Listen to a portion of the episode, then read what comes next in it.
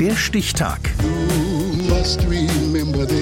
Die Chronik der ARD. 23. April 1963.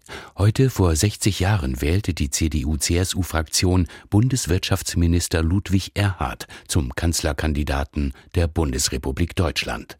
Christian Erber. Sein Äußeres unverkennbar. Füllige Statur, rundes Gesicht, die kurzen weißen Haare aus dem Gesicht gekämmt. Und natürlich die Zigarre. So zeichnen ihn auch Karikaturisten gerne, für die er Mr. Wirtschaftswunder ist. In einem Wahlwerbespot der CDU klingt das so. Es wächst auf einer Trümmerwiese der Wirtschaftswunderbaum im Bund. Es ist kein Baum im Paradiese, doch ist er fruchtbar und gesund. Das Leben als Unternehmer kann Ludwig Erhard von Kindesbeinen an miterleben. Sein Vater hat in Fürth ein kleines Textilwarengeschäft, das er 1925 übernimmt.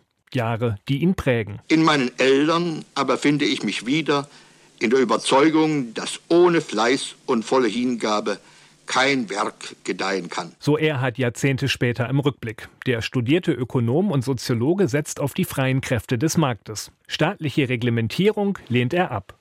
1949 wird er Wirtschaftsminister einer vom Krieg schwer zerstörten Republik. Dennoch lässt er keine Gelegenheit aus, die Bürgerinnen und Bürger daran zu erinnern, dass der Erfolg zuweilen wohl Wagemut erfordert, aber dass nur das selbst erarbeitete und nicht der leichte Spekulationsgewinn von echtem Wert ist. Sein unverwüstlicher Optimismus und seine Erfahrungen als Wirtschaftsfachmann beeindrucken auch die westlichen Besatzungsmächte.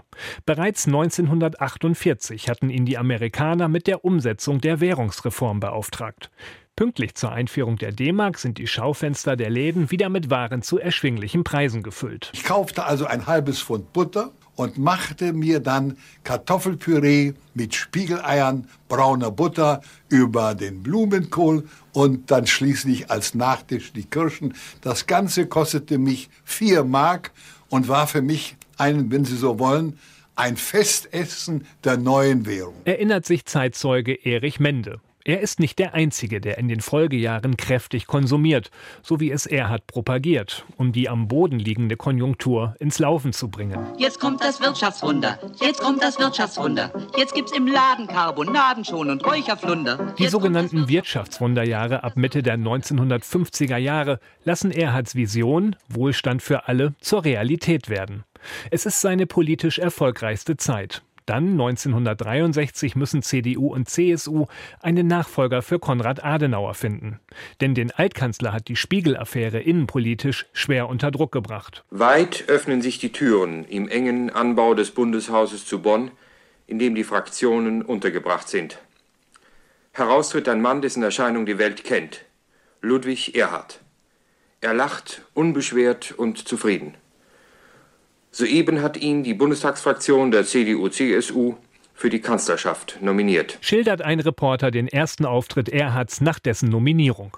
Im Herbst ist der Franke dann am Ziel, als Bundestagspräsident Eugen Gerstenmaier das Ergebnis der Kanzlerwahl verkündet. Ich stelle fest, dass der von dem Herrn Bundespräsidenten vorgeschlagene Abgeordnete Professor Dr. Ludwig Erhard die Stimmen der Mehrheit der Mitglieder des Bundestages auf sich vereinigt hat. Doch als Kanzler agiert der Mann, der als Vater der D-Mark und des Wirtschaftswunders in Erinnerung bleibt, deutlich glückloser.